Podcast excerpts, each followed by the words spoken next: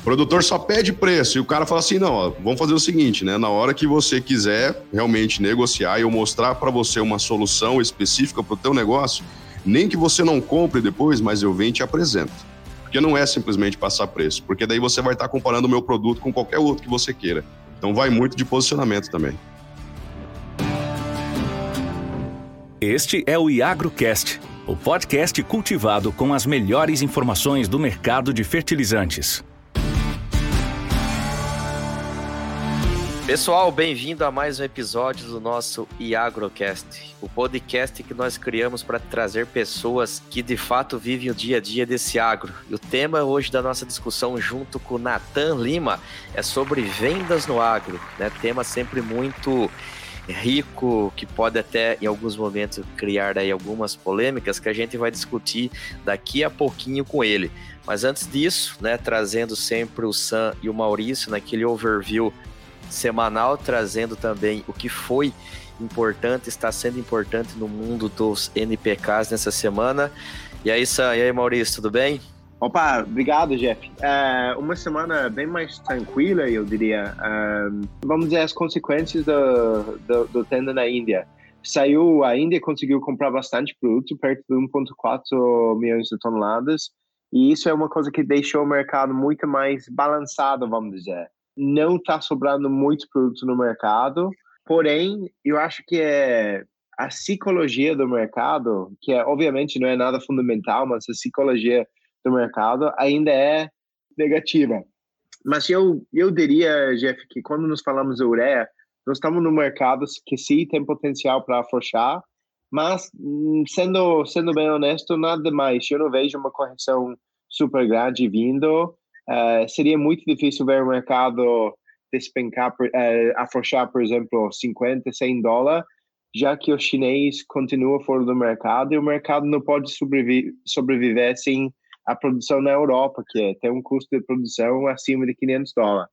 Então, difícil ver um mercado super, super frouxo ao curto prazo.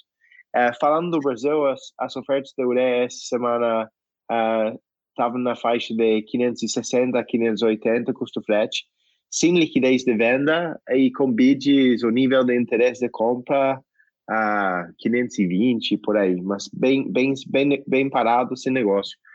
Falando de, de nitrato também uma, a mesma situação da semana passada, tipo a Rússia ainda continua com bloqueio da exportação, então o mercado fica sem oferta de, de nitrato e deveria ficar assim até até pelo menos abril, se não maio até. Um, ainda tem fofoca que a Rússia poderia prolongar esse bloqueio de exportação de nitrato. Então é algo que nós temos que ficar de olho para ver o que, que vai ter de, de frente e como o mercado vai re reaccionar caso isso acontecer. Um, sulfato continua pressionado, uh, principalmente no Brasil. Uh, trade, trade composição vindo está pressionado para vender, porque vai ter que descargar logo. Preços na faixa de 300 a 320, vamos dizer. Uh, acho que é um ponto bem importante falar é que, apesar do, do mercado brasileiro ficar super, estar pressionado, a longo prazo a, a China está com produção baixa por causa da Jogos Olímpicos. A gente não vê muita disponibilidade na China quando se fala nos próximos 30 a 40 dias. Então, provavelmente o que está sobrando no mercado agora uh, não vai ter na China. Ou, ou seja, entre os dois, o, o mercado provavelmente vai conseguir se, se equilibrar. Uh, então, é, acho que é isso. Vou passar a palavra para o Maurício para falar de, de potássio e fósforo. Olá, pessoal.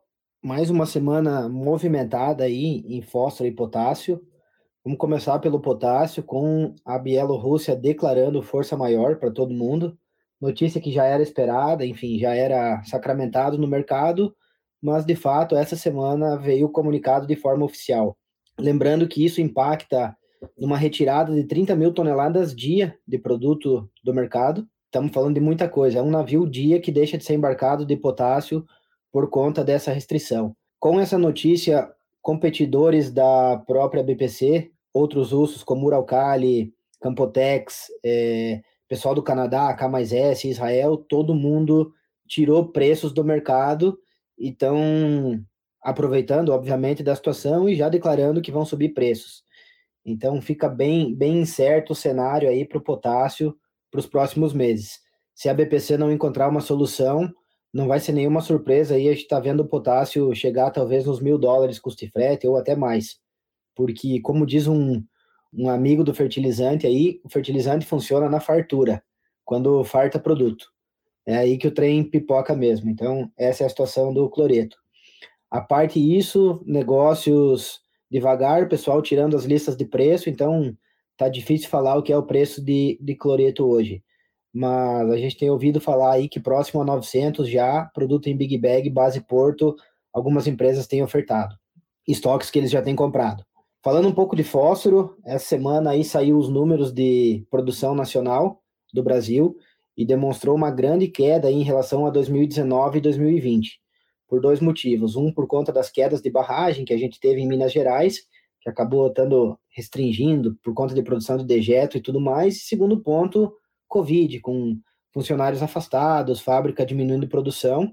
E isso aí, obviamente, culminou numa importação de 30% a mais de produto no ano passado. Então, foi uma quantidade bastante considerável que impulsionou esse preço aí até as alturas, que é os níveis que a gente tem hoje. O preço do MAP hoje, é, custo e frete Brasil, de 870 a 890, custo e frete, com empresas é, avisando que vão subir preço de novo essa semana e retirando lista, principalmente Mosaic.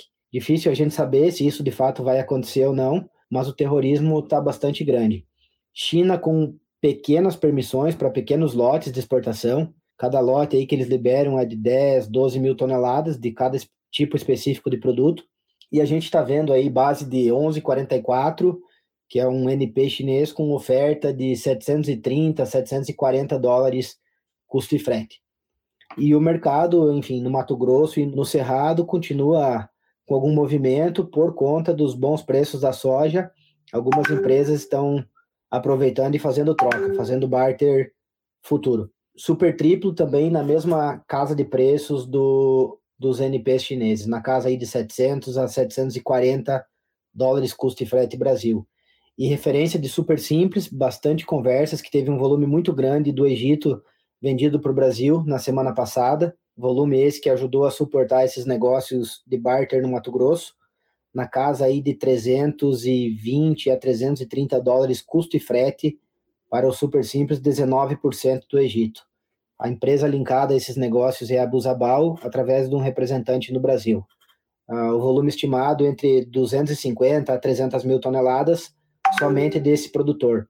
E com grande possibilidade de que alguns outros produtores também tenham feito negócio, como israelenses ou outras fontes.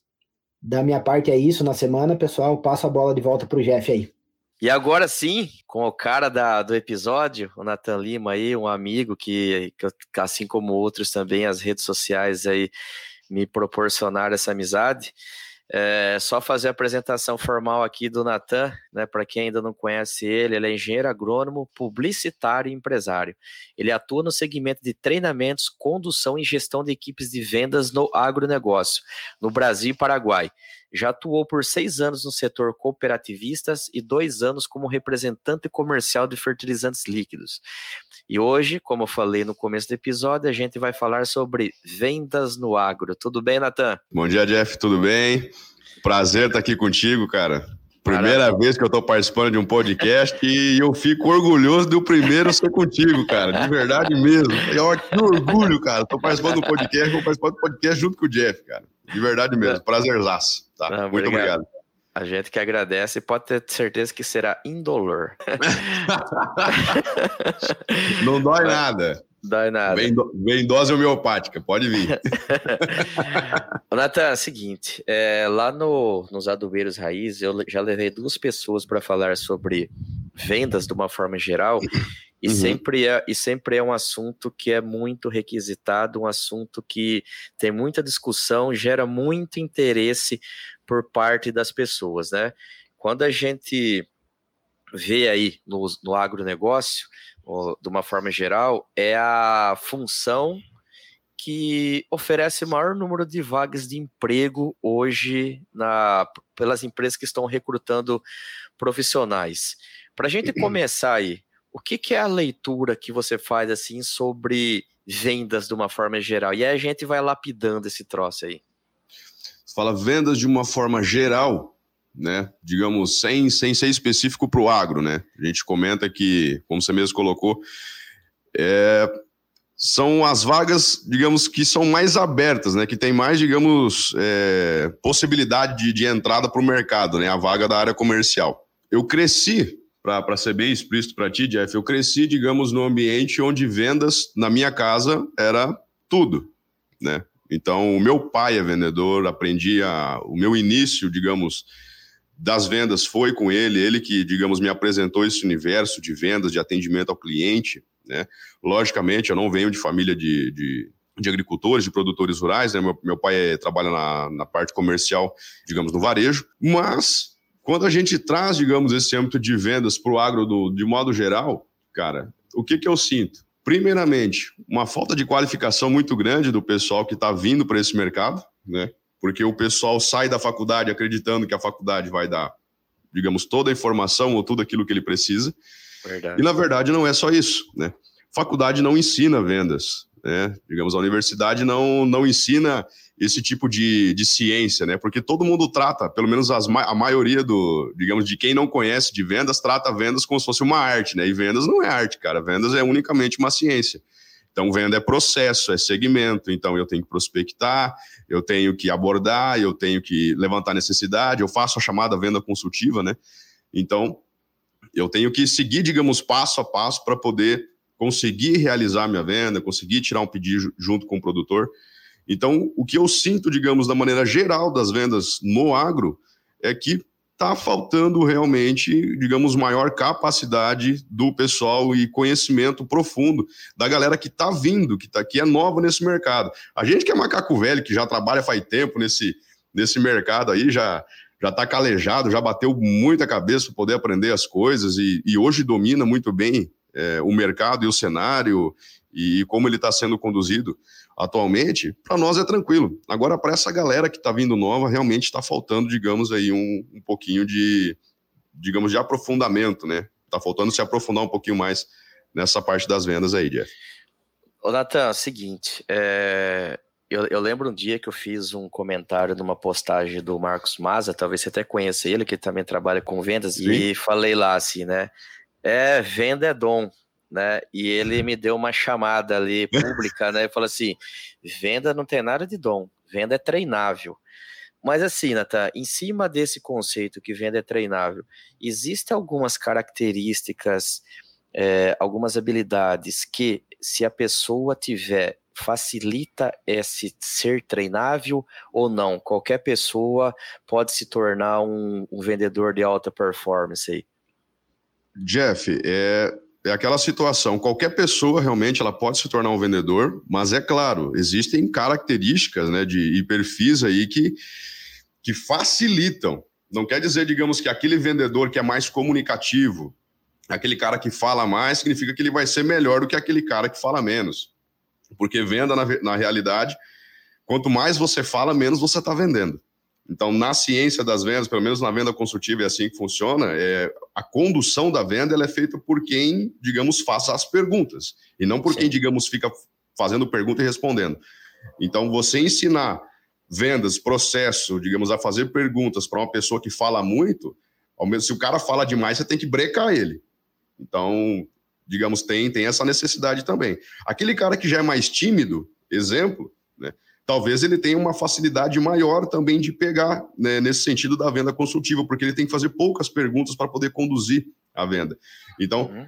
tem, tem ônus e bônus. O cara que é muito comunicativo, o cara que é aberto demais, é escancarado demais no momento de uma venda, de uma abordagem, principalmente a abordagem do produtor rural, né, não falando de distribuição, né, porque a gente enfrenta dois caminhos também, ou, ou mais caminhos dentro do agro. Mas falando na abordagem do produtor rural, o cara que é comunicativo demais, fala demais, ele é também é dado como picareta. Se ele fala muito, se ele, se ele digamos, está engrandecendo demais o produto, algo nesse sentido, não pergunta muito, não questiona, sabe? Então ele pode ter, pode ter digamos, interpretações diferentes. Então não dá para definir o que é melhor um perfil em, em, um ou outro. todo mundo pode ser, mas todo mundo tem característica para ser lapidada. O cara que é tímido tem que aprender a perguntar mais, saber, digamos, se posicionar, fazer um melhor relacionamento. Cara que fala muito tem que dar uma segurada, aprender a escutar mais, porque venda é escuta, né? Então, tem, digamos, sempre tem um ajuste para poder ser feito, né? Mas todo mundo pode ser vendedor sim, é treino, cara, é basicamente treino. Nathan, tem um outro, uma, uma, outra coisa assim que sempre é trazido à mesa, discussão para fazer, tipo assim, para ter o um maior entendimento, uma maior é, habilidade para conseguir concretizar uma venda é você conseguir entender o perfil comportamental desses caras aí. E aí existem várias definições, tipo assim, uma delas pode ser ali o cara um pragmático, afável, analítico, expressivo, tudo bem. Uhum. Quando a gente pega um perfil desse isolado e você vai ali analisa, é uma coisa, tipo assim, o cara vai pegar o meu perfil e falar assim: ah, vamos todo mundo aqui analisar qual que é o perfil do Jefferson e vai chegar ali num determinado perfil. E quando você não é o, o cobra para fazer isso e você entrou na fazenda do cara, e como que eu consigo ter o cheiro de, de como que é esse cara para eu conseguir me moldar para uhum. melhorar esse rapport, essa coisa toda aí? Como, como uhum. que funciona isso? Cara, é, realmente é complicado porque não é todo mundo que tem, digamos, esse feeling, né? Essa, essa facilidade de identificar perfil de cliente. Mas por isso que eu falo, venda é um processo. Como é que inicialmente você vai é, entender como é que é o perfil do teu cliente? Natan, eu não entendo disso, tudo bem, mas antes de você entrar na fazenda do produtor, no mínimo, você vai perguntar quem que é que está ali. Quando que aquele cara planta? Você vai puxar as informações, entendeu? Você não vai simplesmente ir lá bater palma na casa do cara a primeira vez, simplesmente por bater. Você tem que, digamos, que ter um interesse de perguntar, de questionar quem que é aquele, aquele profissional, aquele produtor que está trabalhando dentro daquela propriedade. Então, para quem que você vai perguntar isso daí? Cara, eu digo, você nas vendas você não pode ser aquele cara isolado aquele cara que só anda sozinho, entendeu? Aquele cara que é, digamos que é o, o, o lobo desgarrado. Não dá para ser assim. Nas vendas você precisa, digamos, de ter um network de qualidade para que você possa estar tá trocando figurinha, entendeu?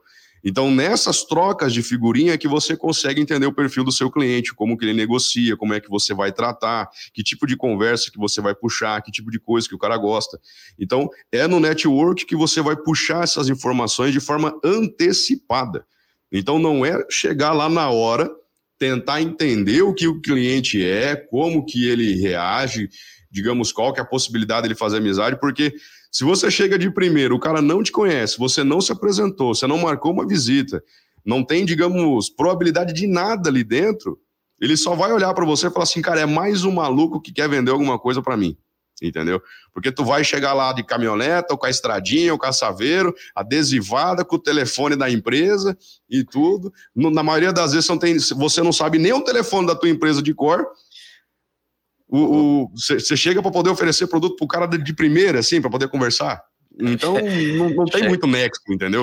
Chegar lá feliz da vida com o kit agrônomo feliz, né, Natan? Nossa, o kit, o kit agrônomo feliz é demais, né, cara?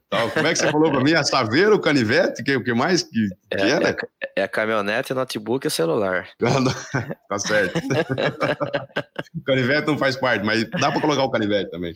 Rapaz, o molecada hoje em dia, se tiver canivete na mão, eles mijam na cama à noite. É, pois é, cara. Tanta alegria. o molecada nem dorme. Só para trazer um pouco de bom, bom humor aí para esse podcast, vou contar uma, uma, uma lenda que eu ouvi de um vendedor raiz aí no Mato Grosso. É. Tinha um cara aí lá no sertão, no Mato Grosso, almoçou, bateu aquele pratão, né, visitando fazenda. Aí encostou com a estradinha dele embaixo de uma árvore na sombra Parou na sombra para tirar uma cesta, ele olhou, tinha tipo um córregozinho, assim, uma valeta com água e um trem brilhando lá. E aí o vendedor achou bonito o trem lá, desceu lá para ver o que que era, pegou, era a lâmpada do gênio. Aí esfregou a lâmpada, pulou o gênio lá. Ó, oh, escuta, você tem direito a três pedidos aqui. Olha lá, vai. O vendedor raiz falou, não, pera aí que tô indo no carro buscar o bloco de pedido e já volto. Vamos finalizar. Esse é o vendedor verdadeiro. Né? Não perde oportunidade, cara. Tenho três pedidos aqui pra fazer. Não, calma que eu vou puxar o broco. Esse não fez nem pergunta e nem conversou. Quando o Gene falou que ele tinha três perguntas, ele já saiu correndo para buscar o, o bloco de pedido. Mas, é o seguinte, eu também concordo muito com o que você disse antes aí de ter, tipo assim, estudar um pouco a vida do cara, conhecer, né, saber locais que ele frequenta, algum gosto o cara gosta de futebol, qual que é o time, enfim, chegar dentro do escritório, dar uma analisada ao redor ali, às vezes o cara tem um quadro de cavalo, percebe que ele gosta de cavalo, enfim, essa coisa toda aí. Quando a gente pega dentro do assim, dos passo a passos para se concretizar uma venda. A uhum. primeira pergunta é: quem que são esses passo a passos? E se eu não seguir a risca cada passo desse, se de fato eu estou colocando em risco a concretização do negócio ou se isso é meio relativo? Hum, vamos lá. Então, respondendo a primeira pergunta, né? Quais são os passo a passo da venda? Quais são os sete pilares que a gente se pauta principalmente dentro da venda consultiva. Primeiro passo, prospecção de cliente. Então, é onde eu estou fazendo toda a parte de planejamento, busca de dados, informações, compilação dessas informações para que eu possa estar, tá, digamos, fazendo uma análise prévia daquilo que eu vou, da, digamos, de quem eu vou estar tá atendendo, né? Depois, abordagem do cliente, que tipo de abordagem que eu vou fazer, onde, vai ser na propriedade, vou tentar acessar por fora, vai ser, digamos, primeiramente uma abordagem pelo telefone celular, vai ser uma mensagem WhatsApp, vai ser algo nesse sentido, como é que vai funcionar, né? Tem que ver se o produtor aceita isso também. Depois vem levantamento de necessidade, porque você não vai estar tá vendendo simplesmente algo que você tem interesse. Primeiramente, você tem que analisar aquilo que o produtor tem interesse, ou, digamos, identificar um problema. Né? Então, é nesse ponto que você levanta as necessidades. Depois dessa, desse levantamento de necessidades, lá na tua cabeça, você já vai fazendo a adequação do produto que você vai apresentar. Né? Então, você levantou a necessidade, vou apresentar o meu produto de acordo com a necessidade que o produtor tem. Então, tem situações, por exemplo, de. Eu vou falar um pouquinho mais lá na frente, vou explicar depois, mas como é que eu apresento, digamos, o meu produto para um cara que tem visão de futuro e como é que eu apresento meu produto para um cara que tem visão de passado? Né? Vou explicar isso um pouquinho ali na frente. Depois que você apresenta o produto, vem a parte de, geralmente de negociação. Né? Uhum. Então é nesse momento que, digamos que, que vai surgir aí as objeções, vai falar que, que não gosta, vai falar A, B, C, D, E, vai inventar milhões de desculpas e você vai ter que, digamos que pelo menos ter ali na tua manga algumas indagações ou alguns posicionamentos comerciais para que você possa estar tá vencendo cada objeção dessa e mostrar para o cliente que aquilo que ele está mostrando para mim, quem está criando é ele, não é um problema do meu produto e nem de mim que estou vendendo para ele, né? Depois a gente encaminha para a parte de fechamento, né? digamos, tiragem de pedido, e, obviamente, depois a gente vai fazer a realização do pós-venda. Então, os passos são esses. Agora, eu falar para você assim, Jeff, hum, se eu não seguir o passo a passo, é, eu vou conseguir realizar a venda? Claro, porque a venda também tem que ter, digamos, aquela. É, você tem que saber medir a febre. Então, eu, eu geralmente eu tento encaixar aquilo que acontece dentro de um atendimento, dentro dos processos de venda. Então, eu não fico pensando assim, agora eu tenho que fazer tal etapa, agora é tal etapa. Não. Primeiro você vai, que nem o Maurício comentou, cara, se eu tenho milhares de clientes para poder atender, é claro que eu tenho que ter um planejamento bem feito para que eu possa investir tempo nesses clientes também.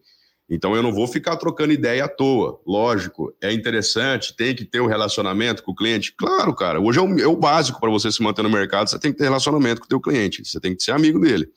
Mas, lógico, não é o tempo todo. Hora de falar de negócio, hora de falar de negócio, hora de trocar ideia sobre assuntos aleatórios, aí você troca. Você é livre para isso também. Não, é, não quer dizer que você não tem que fazer. Né? Você tem que saber que você não pode perder o foco do, do teu objetivo. O teu objetivo ali é a venda. Cara, se eu não seguir, vou conseguir realizar? Claro que vai. Tá? Claro que vai. Mas você tem que entender que no momento que você está realizando atendimento, você tem que ter, digamos, aquele jogo de cintura de, de, de saber em qual etapa que o cliente está se colocando. Porque tem cliente que avança, uhum. tem cliente que retrai, tem cliente que, digamos, que você não precisa ficar levantando necessidade. Entendeu? Você não precisa ficar fazendo pergunta. O cara já vai lançar para você aquilo que está acontecendo. Tem cara que não, tem cara que é mais fechado. Como é que eu faço um cara fechado se abrir? Entendeu? Tem essas dificuldades. Então, não é, digamos, são sete passos, mas não é uma, uma regra para todos. Você tem que ter jogo de cintura para poder encaixar a realidade daquilo que está acontecendo dentro desses processos e identificar. Porque geralmente os produtores eles vão adiantar, eles vão tocar, digamos, um, o, o barco para frente. Ele vai de, simplesmente falar assim: não, só fala o preço para mim que eu vou tomar a decisão depois. Então, Sim. cara, esse tipo de cliente, ele, você não criou rapport com nenhum deles, com, com uhum. esse tipo de cliente. Você não criou conexão. Você não conseguiu trocar uma ideia. O cara simplesmente falou assim: fala que produto que você tem, o preço que você tem, eu vou decidir depois. Não, aí vai de você, cara. Eu passo o preço ou não passo o preço? De preferência, o que você tem que fazer, cara, é apresentar um orçamento. Porque se você simplesmente aceita, porque tem produtor que faz teste também. Né? Sim. Produtor que fala assim: ah, eu vou precisar de, de, de tantos litros, mas eu preciso disso para teste. Você consegue? O cara titubeia na frente do produtor e vai falar assim: isso aí é fraquinho, não manda em nada e tudo mais, pronto. Agora, se o cara peita, né? Geralmente você tem que saber também com quem você está lidando, né? Então, vai, vai muito do, do, do feeling. Se o cara peita uma, uma situação dessa, o produtor já olha de, de maneira diferente. O produtor só pede preço e o cara fala assim: não, ó, vamos fazer o seguinte, né? Na hora que você quiser realmente negociar e eu mostrar para você uma solução específica para o teu negócio, nem que você não compre depois, mas eu venho e te apresento. Porque não é simplesmente passar preço, porque daí você vai estar comparando o meu produto com qualquer outro que você queira. Então vai muito de posicionamento também. Um, um, ponto legal é você falou assim, ó, comparar o meu produto com qualquer outro semelhante aí, o cara vai botar isso na vala do preço. Por exemplo, uhum. aqui, eu, Maurício, Sam e tantas outras pessoas aí, nós somos, na, na maior parte do tempo, vendedor de commodity. Né, um produto que todo mundo tem aí, que vão dizer assim, no mercado doméstico praticamente só muda a cor da sacaria. E nessa situação, Natan, tipo assim, quando, se você ainda não tem uh, um nome estabelecido na região, você está chegando ali e você está indo para ser vendedor de cloreto potássio, né? Uhum. Que, que, que você daria de, de, de dica assim para esse caboclo aí chegando aqui no Tocantins, onde eu tô, para ser o vendedor de cloreto? É. Vamos lá. Eu sempre comento com os meninos o seguinte, pessoal. Eu tenho, eu tenho, a gente tem alguns passos para venda de valor, que a gente chama, mesmo que eu esteja vendendo commodity, sabe? Eu sempre digo o seguinte, cara, se, se você tiver como personalizar o teu produto, personalize. Se você não tiver como personalizar o teu produto, que é o caso da commodity, então você tem que personalizar outras duas coisas. Primeiro, o serviço que você está prestando e depois o atendimento que você presta. É simplesmente isso. Porque o produto ele não vai mudar, e o produtor ele já conhece, ele já sabe, então ele já tem, digamos, toda a história construída, ele, ele, ele tem, digamos, histórico de compra, ele sabe o quanto ele pagou, ele sabe como é que estava rodando o mercado ano passado, ele sabe, digamos, qual que é a programação de investimento dele. O que permite você, digamos, ter acesso a esse tipo de, de, de produtor, ou esse tipo de negócio, cara, é o relacionamento que você faz. Então, você tem que começar a analisar que lugares que eu estou frequentando, onde que eu estou indo, como que esse produtor compra. Então, é, é uhum. por isso que eu uhum. falo, a prospecção é importante, principalmente você não somente entender o cliente, mas entender o mercado, né? Comentando um pouco, por exemplo, estava tava ontem lá, digamos, falando para o pessoal na, na primeira noite do VAI, né, do Venda de Alto Impacto. Primeira coisa que eu falei para eles, venda de alto impacto, você tem que fazer o quê? Você tem que entender o cliente que você tem e o mercado que você está atuando. Como é que é o teu produto? Teu produto não é personalizável, cara. Então, meu querido, é serviço e atendimento 100%, pai. Qual que é o conhecimento técnico que você tem? Qual que é a relevância Verdade, que você está levando para dentro do, do, digamos, do negócio dele, da propriedade? A gente está falando de adubo, né, de fertilizantes. Cara, quantos por cento, por exemplo, do fertilizante brasileiro é importado? Quantos por cento? Você sabe dizer, Jeff, também? 85. 85, exatamente. Cara, 85% do fertilizante brasileiro é importado. Então, mercado externo, ele, digamos, ele impacta diretamente isso daí.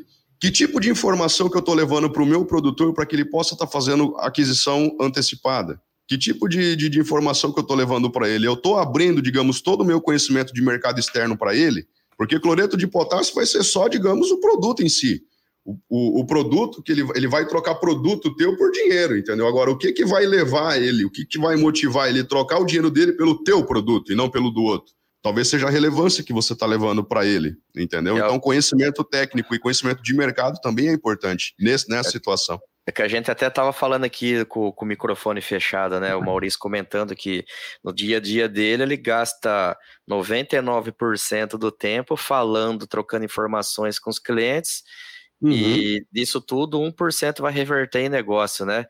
É, levando esse tipo de informação. É o que a gente também faz aqui no podcast, né? Tipo, Exatamente. produz informação de qualidade para chegar nesses clientes e eles verem que nós estamos entregando um serviço diferente do que os outros concorrentes aí do, do mercado, né? Seria mais ou menos isso, porque commodity, né? Igual falou, só troca a cor do saque. Eu lembro uma situação, Natan, é, não vou falar o nome da empresa que eu trabalhava e nem a empresa que eu que se deparei com isso foi o seguinte: tinha lá um 52525, que é muito NPK comum, todo mundo produz, muito usado para adubação de abacaxi. E aí, uhum. uma empresa X, eu cheguei lá para ofertar o 52525 para o dono da revenda, e ele falou assim: não, aqui os produtores só compram 52525 o para abacaxi. Falei, sim, mas o meu é 5,25,25, pode usar no abacaxi. Mas na sacaria teu não tem a foto do abacaxi. O fornecedor que eu compro, ele bota 5,25,25 com a foto do abacaxi. Meu e o cara Deus. só leva o produto se tiver a foto do abacaxi. Entendeu? Mas, o, mas, mas, o, cara, o cara eu, foi esperto. Mas lógico. O que, que ele fez? Ele personalizou o produto ou ele personalizou o serviço? Fala pra mim. Foi o serviço, cara. Foi o serviço. Entendeu? Não foi o produto. O produto é o mesmo, velho. É a mesma coisa. Então, é isso que eu falo. Qual, qual que é, digamos, a nossa capacidade de, digamos, de, de ter criatividade nesse ponto para poder personalizar, para poder vender mais? Né? É isso que é o interessante das vendas, essa grande charada das vendas, sabe? De, de inovar onde ninguém inova. De correr, de, tipo assim, de vir na contramão do bagulho, entendeu? Cara, é, é um negócio totalmente diferente, velho. Então, é, é, é, digamos, é isso que me atrai nas vendas, sabe? Essa possibilidade de você ser criativo onde ninguém está sendo. Essa possibilidade de você criar alguma coisa nova onde ninguém está criando, entendeu?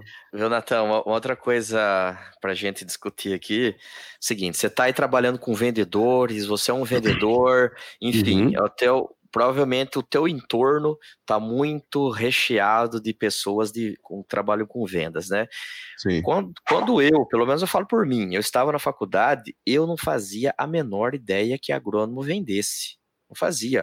O que, o que, que era a minha percepção? Eu vou sair ou vou trabalhar numa companhia construindo máquina, ajudando a fazer pesquisa, ou trabalhando lá na fazenda, na produção. Era isso que eu consegui enxergar assim como a profissão do agrônomo. Quando eu entrei, onde todas as entrevistas era assim, tipo, ah, representante técnico de venda, supervisor comercial, e aí começava-se ali perceber que você ia fazer venda, cara, aquilo ali era estranho, no mínimo estranho. Até meu pai falou uma vez assim, foi, cara, você ficou cinco anos na faculdade para virar vendedor.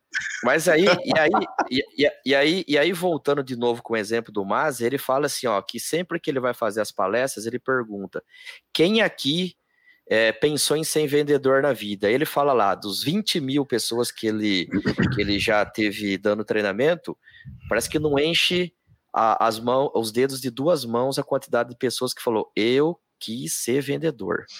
Né? Ser vendedor é uma coisa menor no mercado? O que, que, o que, que é para você isso daí, Natan?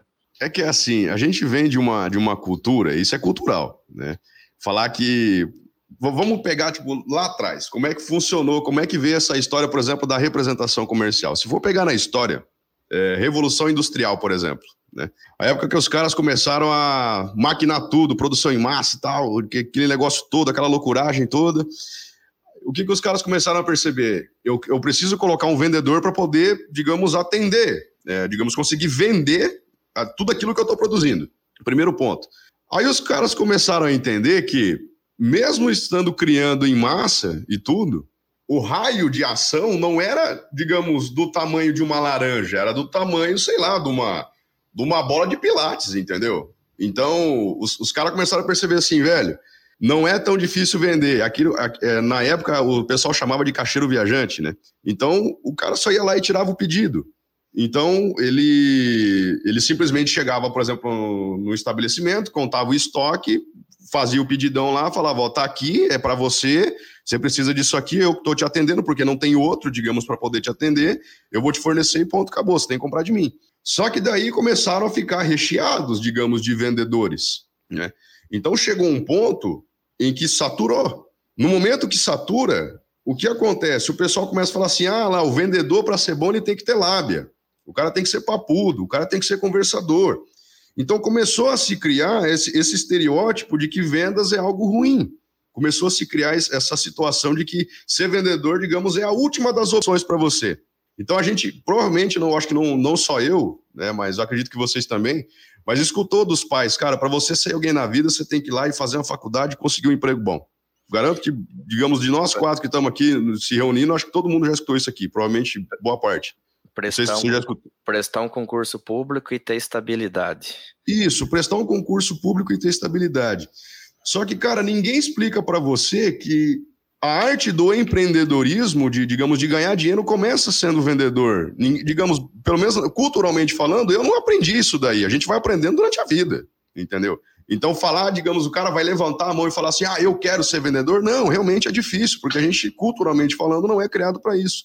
Veio se construindo um estereótipo por conta de toda a história das vendas, de como funcionavam essas vendas. O pessoal sempre colocava, posicionava o vendedor como a última opção do emprego. O pai queria arrumar um emprego para o filho, digamos, de 12, 13 anos. Tu falou assim: ah, pode ir, coloca o meu piá para trabalhar, pode arrumar um emprego para ele até de vendedor. Tipo, como, como se fosse a última das opções, entendeu? Digamos, a última, o farelinho do, do, do pacote da bolacha, entende? Tipo assim, ah, pode, pode ser o vendedor ali, não tem problema. Então, criou seu estereótipo. Para mim, o que é algo muito errado. Né? Hoje o que eu, eu fico pensando assim, ó, meu filho tem um ano e meio, eu fico pensando para ele, fico pensando, cara, eu tenho que ensinar pro meu, pro meu moleque que ele pode, digamos, escolher uma, uma profissão, ele pode escolher, digamos, uma, uma faculdade para ele poder cursar, uma profissão para ele poder seguir na vida, mas primeiro ele tem que aprender a vender, porque se ele for um médico que não sabe vender, digamos, o produto que ele, digamos, que ele tem, não vai, lógico, ele, ele vai ganhar muito dinheiro, mas se ele souber vender, ele vai ganhar muito mais, entendeu? Eu tenho, eu tenho, eu tenho um amigo que falava assim, Nathan, ser, ser vendedor é muito melhor que trabalhar. Cara, é, tem ônus e bônus, né? Tem ônus e bônus. Ser vendedor é muito melhor que trabalhar, né? Vai, bobo. Vai nessa.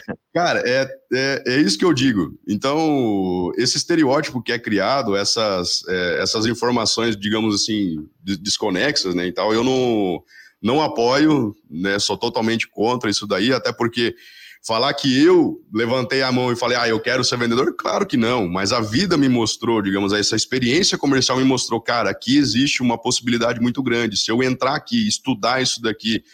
Tiago Concer fala isso, né? Não sei se já ouviram a frase do Tiago, mas fala: me mostra um vendedor que estudou tanto quanto o médico que eu vou te mostrar um milionário certo? É então, se você for pegar, digamos, os caras que estão despontando no mercado aí hoje, digamos, Elon Musk, é, sei lá, vamos colocar Steve Jobs que já, que já se foi, tudo, fala qualquer outro aí, dono do, do, do, do Walmart lá, da, do, da Amazon, cara, esses Jeff Bezos, né, e tal. É. Vou pegar esses caras, eles idealizaram e venderam essa ideia. Então eles eles empreenderam, digamos, mais na visão de vendedor. Depois eles foram se especializando e foram crescendo e foram vendo, digamos, onde eles poderiam chegar. Mas inicialmente eles foram vendedores. Então, eu sou totalmente, digamos, contra esse posicionamento de que vender é algo digamos, é algo ruim, ou digamos assim, ah, ninguém nasce para ser vendedor, ou ninguém vai querer ser vendedor na vida, entendeu?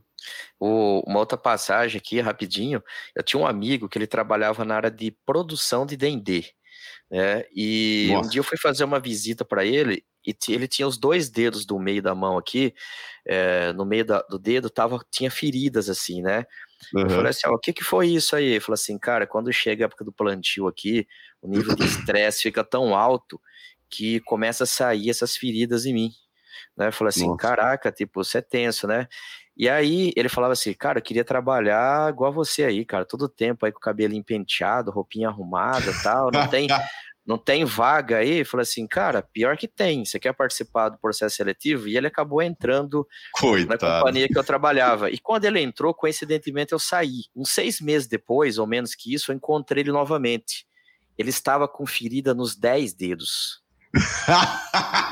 isso, e, isso não é sacanagem. Tipo assim, ele falou assim, cara, eu não consegui imaginar o nível de estresse que vocês passam. É, cara. É estressante, é, velho. É muito estressante. É muito estressante, é muito porque. Estressante.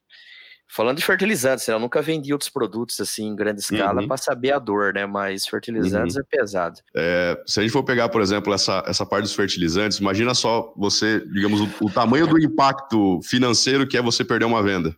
Então, na hora que você começa a enxergar aquela quantidade de zero, cara, entendeu? né? Começa a chegar, tipo assim, antes da vírgula, você fala, meu Deus, né? Olha o tamanho disso aqui. Se eu perder uma venda dessa, cara, né? Qual que é o nível de estresse que chega? Eu tenho, eu tenho um amigo que é, eu tenho um amigo que é vendedor de máquina e ele fala assim, ó, Jefferson, você no pior das hipóteses, no pior das hipóteses, você perdeu uma venda de soja, de safrinha pro cara, o ano que vem você tem a chance novamente de vender para esse cara. Exato. E eu, se eu perco uma venda de máquina, uma colheitadeira, eu só vou ter uma chance novamente com esse cara daqui cinco anos, se ele não tiver crescendo o negócio dele. Exatamente. Então é, é um troço pesado, né? né?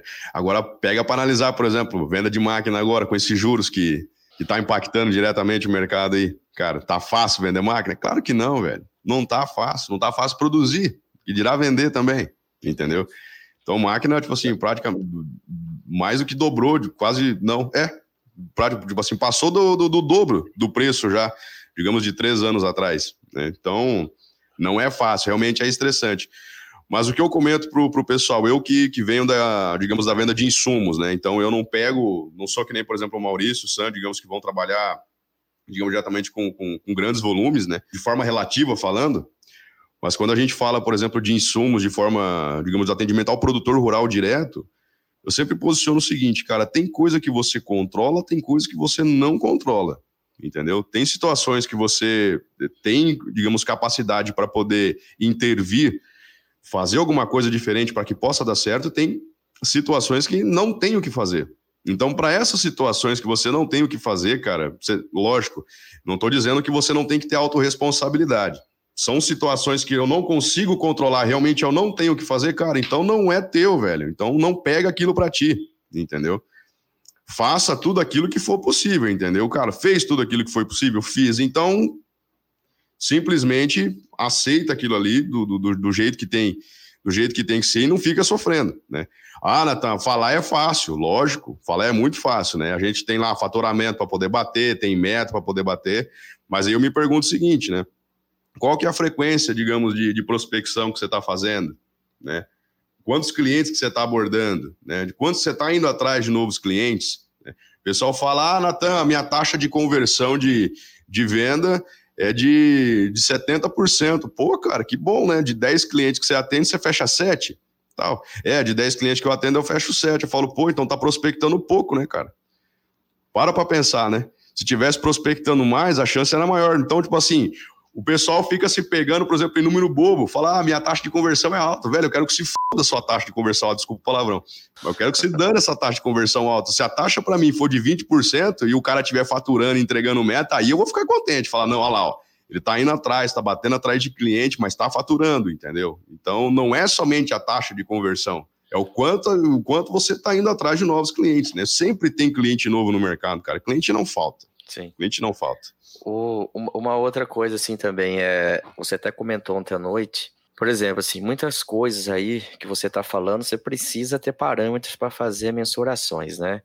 E uhum. se você entrar aí na grande maioria das empresas do agro, isso, isso eu não estou falando das, das gigantes, mas das normais, vamos dizer, cara, o povo nem tem e nem sabe o que é um CRM. Como, como, que, como que você faz a gestão disso tudo aí sem essa ferramenta, vamos dizer assim, relativamente simples e hoje em dia barata? É, é complicado. Eu geralmente eu pego muita, eu pego algumas consultorias e a primeira coisa eu pergunto, cara, você tem CRM? O cara ele pergunta, mas o que, que é isso? Então, geralmente, quem que é o, o, o dono da, da, das empresas, digamos, que estão iniciando no mercado ou vem se iniciando nos últimos anos, né? Vamos colocar assim. É aquele cara que estava indignado com a posição que ele estava ocupando, falou, eu vou vender do... Eu vou abrir a minha empresa, eu vou vender, eu vou fazer, e o cara mete o peito, vai lá e faz. E arruma parceiro, e o pessoal apoia, e consegue uma bandeira ou outra, e, e vai seguindo, e vai protelando, digamos, vai pega, digamos, um, uma grana ali, vai comprando, o negócio vai crescendo. Só que ele simplesmente foca no, no, no negócio em si. Foca em como sustentar um negócio, digamos, na rotatividade do dinheiro. E ele começa a perceber depois que, que falta alguma coisa para poder complementar. E, geralmente esse complemento que falta é você saber como que o teu cliente está comprando. Porque na hora que falta, digamos, um pouquinho para você poder bater uma meta, Onde é que você vai buscar? Onde que essa informação está guardada? Está no teu CRM? Ah, Natan, dá para fazer CRM numa planilha de Excel na agenda com a caneta? Claro que dá, mas desde que você anote. Então, na minha visão, é muito mais fácil você comprar uma plataforma. Eu, por exemplo, utilizo uma, pago mensalmente ela, mas tenho todas as informações dos meus clientes, né? Todas as informações que eu preciso. Tem informação que para mim é irrelevante, entendeu? Mas tudo aquilo que eu preciso eu tenho marcado dentro da plataforma. Ó, fiz um treinamento, por exemplo, esse mês com, com tal empresa, né? Já tem prospecção de, de, de um treinamento para tal mês e tudo, então provavelmente ele só vai precisar de um próximo treinamento lá na frente e, e assim eu vou, vou seguindo para poder estar tá vendendo os meus produtos também. Natan, quero fazer uma pergunta aí a respeito da tua opinião sobre o digital nas vendas, até puxando um gancho da Iagro. Como surgiu Legal. A gente montou uhum. a plataforma com o intuito de, por exemplo, quantas, quantas pessoas um vendedor consegue alcançar por dia ou visitar? É, é, é um, um, percentual baixo. Hoje, pessoal, vamos fazer algo digital. Hoje tudo é pedido de forma digital. Você encomenda uma pizza, você compra no Mercado Livre. Então a gente fez a plataforma para comprar e vender fertilizante com o intuito de ter uma grande permeabilidade no mercado. E de uhum. fato não tem a figura do vendedor, né? Porque o cara que quer comprar, ele vai lá e ele interage diretamente com a, com a máquina, de fato, né? Botando o bid dele, botando a oferta de compra, o interesse. Qual é a tua opinião em relação a isso, quanto ao futuro do mercado? O digital, a venda digital e a venda pela internet, no caso, de plataformas, uhum. como Iagro ou como Orbia, outras que existem no, uhum. no mercado. Uhum. Justo, justo. Boa, boa pergunta, Maurício. O que, que eu enxergo? Né? O, o agro, para algumas, algumas situações, né? não vamos pegar, digamos, ao, ao pé da letra isso, mas tem nichos de mercado que eles conseguem, digamos, dar passos muito adiante, enquanto o agro digamos, por conta da, da, dessa cultura, né, ele, ele acaba se, se restringindo. Então, o, o agro, ele avança muito rápido, é, se a gente for analisar, mas ele ainda, digamos, em alguns quesitos, principalmente, não de tecnologia, mas principalmente nessa parte do digital, ele avança, mas ele tem ainda restrição, né? O pessoal ainda vê, enxerga essa barreira. Talvez em um, dois anos, o movimento, digamos, não seja, digamos, tão exponencial assim, mas, cara, a, a longo prazo, eu acredito que o negócio vai acontecer pro digital e quem vai realmente se beneficiar disso aí é a galera que começar agora. E por que que eu digo isso? Por conta da sucessão familiar, cara. Então, quem que tá vindo agora? Não é mais o produtor, digamos, que, que pegava lá o, o, o maceizinho lá, pegava o tratorzinho e puxava, ou, digamos, já teve a experiência de ralhar um algodão na mão, ou o cara que já puxou arado com, com, com boi, entendeu? Então, digamos, já, já passou essa era, esse negócio já foi, cara. Então, cara, olha o tamanho dessas máquinas, velho. Olha tudo aquilo que está acontecendo. Olha, digamos, a tecnologia que está envolvida no agro, né? Culturalmente falando, tem muita coisa para melhorar, para poder avançar. Mas quem vai promover isso daí é a galera que está vindo, é a galera nova. Então é, é o filho que está, digamos que não está não tá se formando em, em um outro em um, um, outro curso, por exemplo, em uma outra profissão para poder ir embora do, do sítio ou da fazenda, mas ele está preferindo ficar na fazenda, ele está olhando aquilo com outros olhos. Então, lógico, eu falo isso porque eu, eu sou aqui do Paraná. Aqui é uma realidade totalmente diferente daí de vocês, né, aí do Tocantins.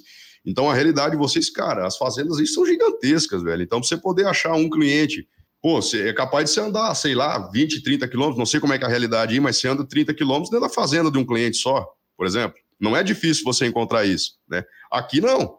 Aqui você anda 500 metros, você está em outro produtor, entende? Não precisa de muito para você poder, para poder ir atrás. Então, aqui o, o pessoal saía muito das fazendas, o pessoal está começando a ficar. Imagina aí, então, quando o negócio já é grande. Então, o produtor na minha região, ele ainda tinha essa, muito dessa cultura de se considerar não um empresário, simplesmente um agricultor. Aí em cima, digamos, nessas áreas maiores, eu percebo, ó, o, o, produtor ele já tem, tem muito da visão do empresário, né? Digamos, eu sou um empresário e eu lido com, com digamos, da minha lavoura como se fosse uma empresa. Né? É, eu, eu, eu costumo, eu tenho a mesma visão que você em relação a essa sucessão e a, a o pessoal vir com uma cabeça nova. E sem uhum. nenhuma demeritocracia ou desrespeito, mas o agricultor, esse cara que puxou o arado, o dedo desse cara é tão grosso de trabalhar no campo que ele não, não tem uhum. nem. não sabe nem mexer com o celular direito ainda. Justo. Então, tem uhum. uma evolução bastante grande, porque tudo hoje é feito de maneira digital. E o agro ainda ele é, ele é rudimentar, o bloco de pedido, o vendedor bater na porta. Então, eu uhum. acho que a gente, com essa situação com essa turma nova vindo e tratando o negócio como empresa mesmo, não mais como sou um agricultor, eu acho que isso aí tende a mudar.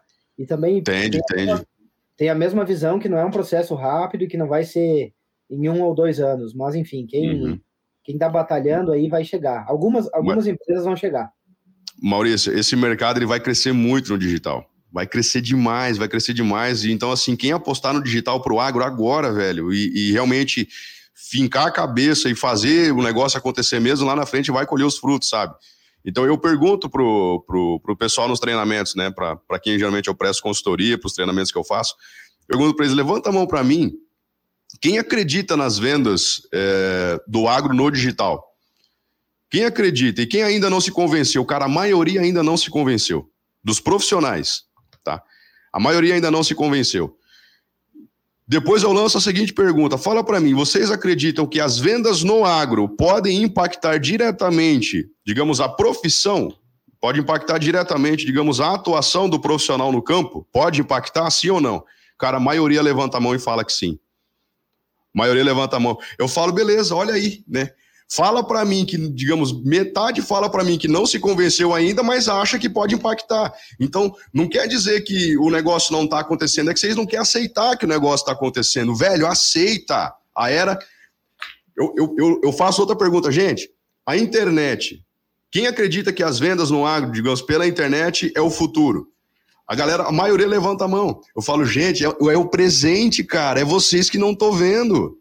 Vocês não estão enxergando o negócio acontecendo, cara. E na hora que o boom der na sua cara, bicho, o negócio já vai ter rodado há 5, 6 anos atrás. E você tá ali e fala, nossa, é tudo novo. Novo cacete. O negócio já estava é rodando lá atrás, você que não, se, não se, você que não se tocou. É a história do ferreiro que virou borracheiro, né? Se o cara não acreditava que o carro ia dominar as charretes e continuou sendo ferreiro. Exatamente. Acabou, né? é, é, é aquela história, por exemplo, da Kodak, né? A Kodak nunca acreditou é. nas câmeras digitais, né? Nunca acreditou. Dominava 100, praticamente 100% do mercado com os filmes, né? Beleza, veio a câmera digital, não precisa mais de filme, e aí? Ficou aonde? Fabrica LED para poder vender, vender para celular, LED para celular agora. Cara, digamos, o que, que virou no mercado? Virou nada, velho. Tem vários exemplos, até mesmo a, a, na época dos nossos pais, enfim, da, de uma geração anterior, era importante o cara ter um curso de datilografia. Hoje, Eu fiz. TV ela nem existe mais. Eu fiz. Eu fiz curso de datilografia, cara. Cur... Eu fiz curso de datilografia também, fiz curso de MS-DOS. Nossa senhora! Reve... Revelando a idade aqui para. Nossa galera, né? senhora! Não precisa falar que nós já passou dos 30 faz tempo. Não é, não é que eu sou velho, é que eu comecei uma, cedo. Uma, vou aproveitar uma piada pertinente aí. O que, que deu errado que você virou vendedor, cara? Você fez tudo isso aí, se qualificou e virou vendedor, cara. Nossa senhora, cara, olha só. Saiu de programador e virou vendedor, Jeff. Uh, sacanagem. Deu errado, Jeff. Brincadeiras à parte, aí, para mim, a profissão vendedor, que poucos têm orgulho de falar que são, é uma das profissões mais difíceis, que é construir pontes. O, o bom vendedor, ele tá, ele tá extinto. E o bom vendedor, uhum. ele ganha dinheiro. O bom vendedor, ele ganha dinheiro. Muito mais que ele o técnico, mais que o... Uhum. Enfim, é, o cara, que tem, o cara que tem coragem de falar que é vendedor e é o bom vendedor, esse cara, ele é bem comissionado. A, Justo. a venda recompensa. Verdade. Justamente, a venda recompensa. A venda recompensa. Natan, cara. Fala, Jeff. Queria, queria agradecer aí o bate-papo com a gente. É um tema aí que a gente poderia falar por horas aí, não esgotaria o assunto. E só para agradecer aqui, né, você ter aceito o convite. E aproveita aí, cara, faz o seu jabá aí, que você faz bastante trabalho nas redes sociais aí, você está no meio de um lançamento aí, de um, de um projeto que é o Vai, uhum, né? Fala, fala pra turma aí. Pessoal, então já aproveitando o espaço, né? O projeto, o, todo mundo fala vai, cara. Eu já até botei os pontos que eu vi aí, né? Tá, pode ser o vai também, né? mas é, os, é o vendas de alto impacto no agro, tá, pessoal? Então já tá rolando hoje, inclusive tem aula, é, hoje sexta, é, sete horas no YouTube. Né? Então a gente vai estar tá lá ao vivo trocando essa ideia, é do planejamento até a execução. Então é voltado diretamente para a galera que realiza vendas diretamente com o produtor. Né? Então, para o pessoal que, que quer entender um pouco mais como é que funciona esse processo, como é que eu faço meu planejamento, como é que eu faço a execução dessa venda, né? Só me acompanhar no YouTube, canal lá para poder se inscrever também. O canal é o Natan Lima vai estar acontecendo lá dentro do canal. E me acompanhar nas redes sociais também, no Instagram, Natan Lima e no Twitter, Natan Lima Foz. Tá? Então, já deixei as redes sociais aí para vocês. É só me acompanhar por lá. Agradeço o Jeff Sam e Maurício o convite para poder estar participando aqui com vocês. Como eu tinha comentado com o Jeff, primeiro podcast, o Jeff falou que não é doer. Realmente não doeu, né? Fiquei bem tranquilo, mas gostei bastante da conversa. A gente podia conversar por mais cinco horas, seis horas tranquilamente aqui, né? Mas não é essa a intenção, é realmente passar um pouco da, da experiência, um pouco da visão de vendas e novamente agradeço aí o convite. Bacana, obrigado, Natan. E pessoal, as redes sociais do Natan vai estar tá na descrição do link desse episódio aqui. Né? Quem quiser fazer qualquer contato com ele, é só clicar lá no link, vai direto para o perfil dele. Vocês mandam um direct, mandam um e-mail, enfim, vocês vão saber como fazer ali. E para finalizar aqui, não esqueçam né, de seguir a gente também aí nas redes sociais, lá no arroba iagro, iagro com y, ponto Brasil e faça também o cadastro para receber os relatórios da CRU no www.iagro.com.br. Se cadastrem e recebam semanalmente os relatórios que vão deixar vocês a par desse maravilhoso mercado que são os fertilizantes aí. Um abraço. IagroCast é o podcast da Iagro, a sua plataforma online de compra e venda de fertilizantes. Acesse iagro.com.br Cadastre-se e encontre as melhores oportunidades.